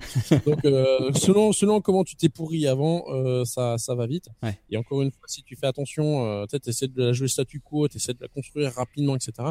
Après, tu te prends tellement de tellement de bonhommes d'un coup que ça peut te faire bizarre. Donc mm donc voilà, donc c'est à prévoir à l'avance aussi, euh, selon où est-ce qu'ils vont aller, etc. Euh, faire croire qu'ils vont de ton côté et après mettre une, construction différente pour les renvoyer de l'autre côté. Enfin, c'est euh, c'est voilà, c'est euh, ça peut c'est c'est assez marrant, c'est assez tactique. Et puis euh, enfin voilà, franchement le le, le graphisme vintage ah ouais, pixelisé comme ça cartouche NES est vraiment très très sympa.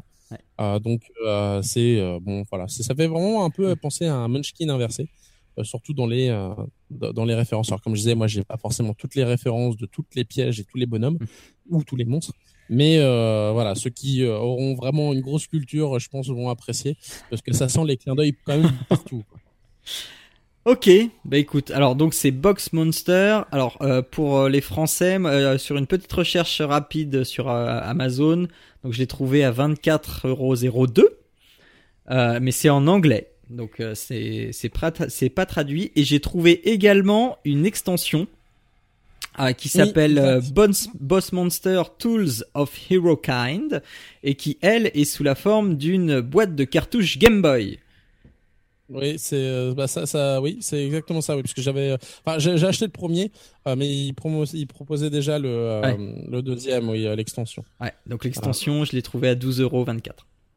Là, par exemple, j'ai une, une, une image là de une, une carte piège chez le Jackpot Stash et dedans t'as une, une simili joconde euh, au-dessus d'un Oui, tas de euh, d'un tas d'or. euh, voilà, Ouais. c'est euh, c'est assez sympa. Le c'est c'est c'est vraiment assez rigolo. C'est, euh, ça, ça se joue vite. C'est vraiment ça aussi l'avantage. C'est qu'une partie ou deux, c'est c'est rapidement fait. Et puis ça fait du bien de jouer euh, les, cartes, les oui. gros méchants et la gorgone plutôt que Ah le oui. héros. Ah, je suis d'accord. Ok, donc euh, on vous a conseillé en jeu vidéo Ori and the Blind Forest si vous voulez vous évader un peu dans l'onirisme et euh, un jeu de cartes Boss, Boss, oh j'arriverai jamais à le dire, Boss Monster, un jeu de cartes en anglais mais un bon jeu de cartes. c'est ça. On passe, eh bien, et quoi, et quoi d'autre ce mois-ci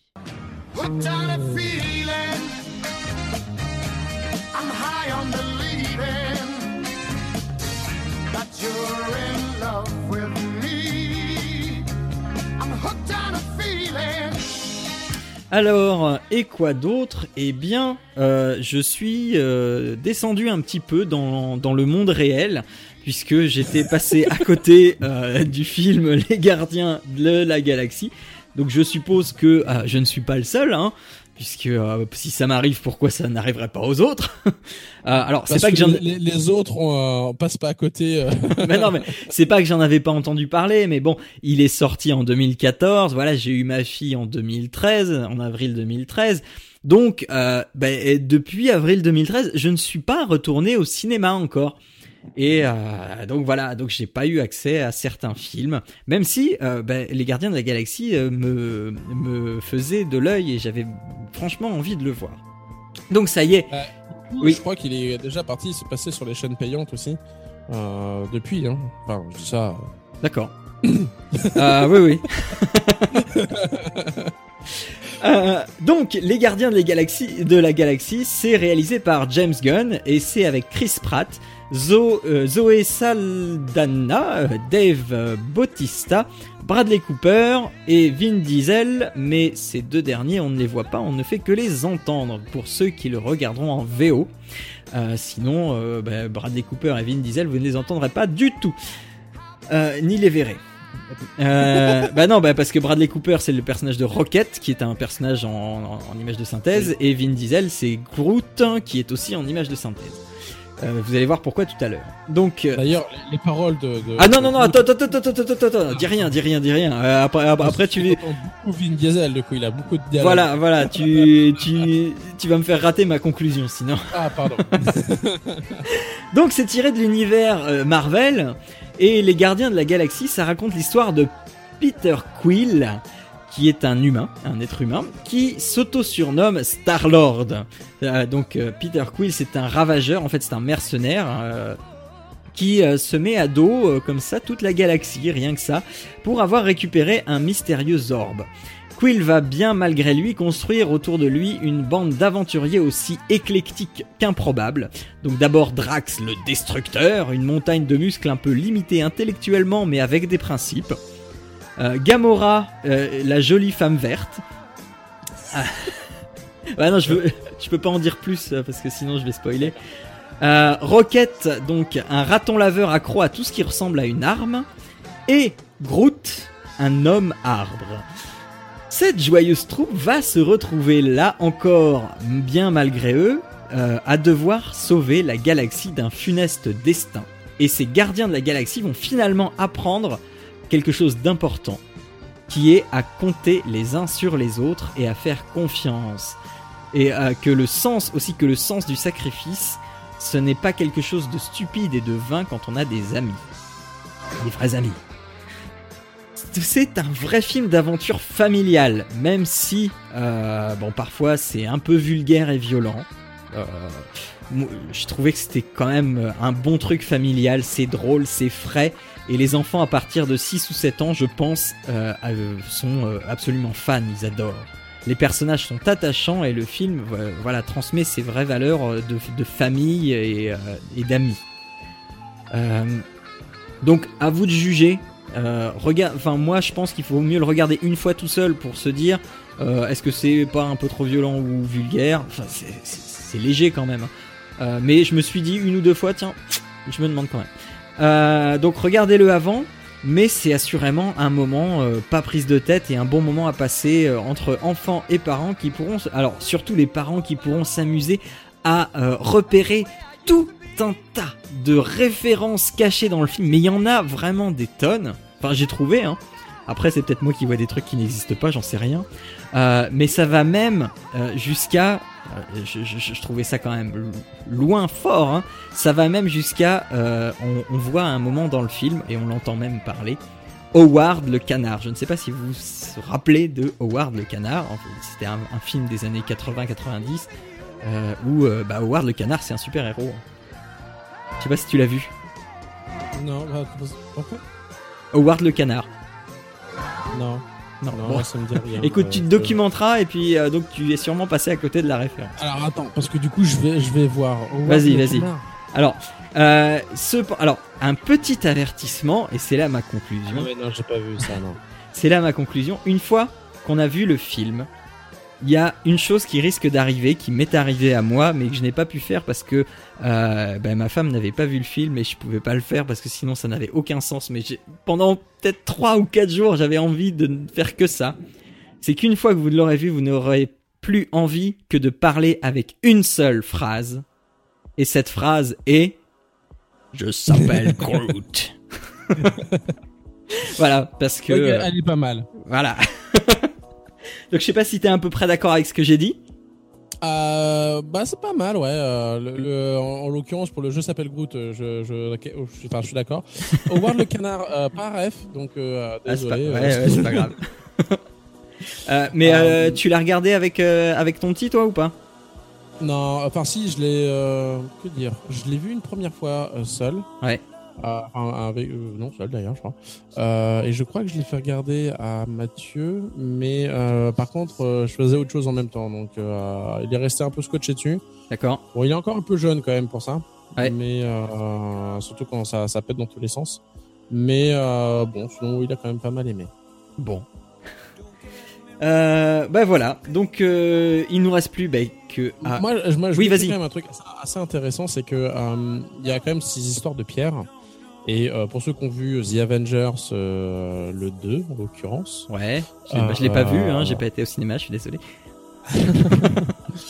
et, euh, et ça, et au final, tu t'aperçois que euh, bah, il y a quand même euh, un, un- une, un- ligne directrice. Ouais. Il y a Et des ponts entre les Marvel, films. Marvel, Marvel se, débrouille, se débrouille quand même plutôt bien. Et ils font des ponts, euh, voilà, vraiment euh, sur euh, les différents thèmes. Donc il y a Gardien de la Galaxie, il y a Ouais. The Avengers. Et euh, je trouve que c'est bien fait. en les univers sont cohérents entre eux en Euh, fait. C'est ça, sont, sont cohérents entre eux et euh, ça laisse promettre qu'a priori il y aura encore, euh, normalement, si je me trompe pas, deux euh, films. Euh, soit The Avengers, soit Gardien de la Galaxie, mais. euh, Et il me semble qu'il y a, qu'il y a un Gardien de la Galaxie 2 sur les rails.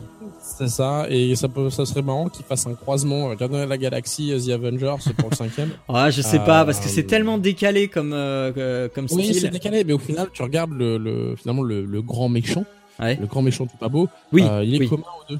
Euh, D'accord. du coup, euh, c'est sympa, quoi. D'accord. Ok. Parce Bon. qu'il y a aussi, oui, c'est dans, dans Ah. je crois que c'est dans Thor aussi, le, le- Ouais. le deuxième Thor, euh, où c'est pareil, ils font référence. Enfin, en tout cas, c'est, euh, je trouve que c'est, euh, c'est pas mal. D'accord. Ils sont cohérents et euh, je trouve ça intéressant. Ok. Bon alors concluons. Il y a quand même un truc. Oh, mais- un truc. Ah oui, non, mais si. Vas-y, bande vas-y. son. La bande son est euh, extraordinaire. Ah elle m'avait pas frappé moi.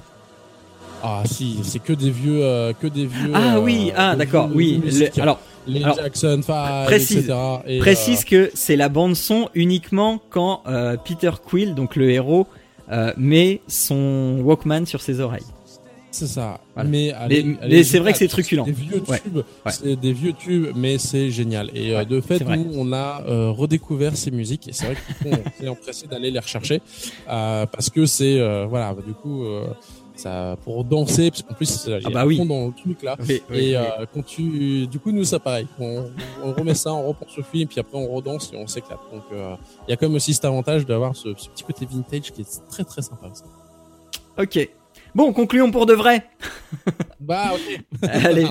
Euh, donc ben, voilà. Alors euh, c'était tout pour ce mois-ci. Euh, donc la semaine pro euh, la semaine. Oh, le mois prochain. Ah, une fois qu'on aura fait la rentrée, tout ça, la rentrée c'est demain. Ah, beuh. Euh, J'aurai vraiment euh, quelqu'un pour parole de gamer. Euh, et euh, en attendant, eh bien, si vous voulez nous retrouver, eh bien, c'est sur le site de l'émission, papaquatujoues.fr, sur iTunes, Sound- SoundCloud, sur PodCloud, sur Deezer. Ça y est, Deezer fait des podcasts, on est dessus.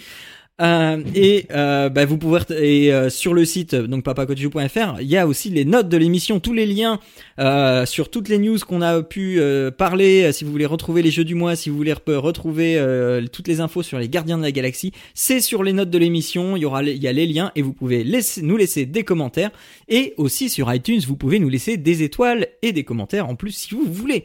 On n'a pas eu d'étoiles ce mois-ci. On est aussi sur les réseaux sociaux, sur Twitter, Google et Facebook. Et euh, voilà, c'est c'est tout et c'est bien. Donc, eh bien, euh, au mois prochain, euh, jouez bien, faites un bisou à vos loulous. Euh, et j'ai oublié de dire que le générique, c'était Retro Arts 8 Sense Remix qui est fait par Skullbeats, dispo sur le site newground.com. Je me suis aperçu qu'il n'y avait pas de S en fait à Newsground, donc c'est newground.com. Euh, donc voilà. Allez, euh, à, au mois prochain, jouez bien, faites un bisou à vos loulous. Ciao, ciao Ciao, ciao. Je s'appelle Groot.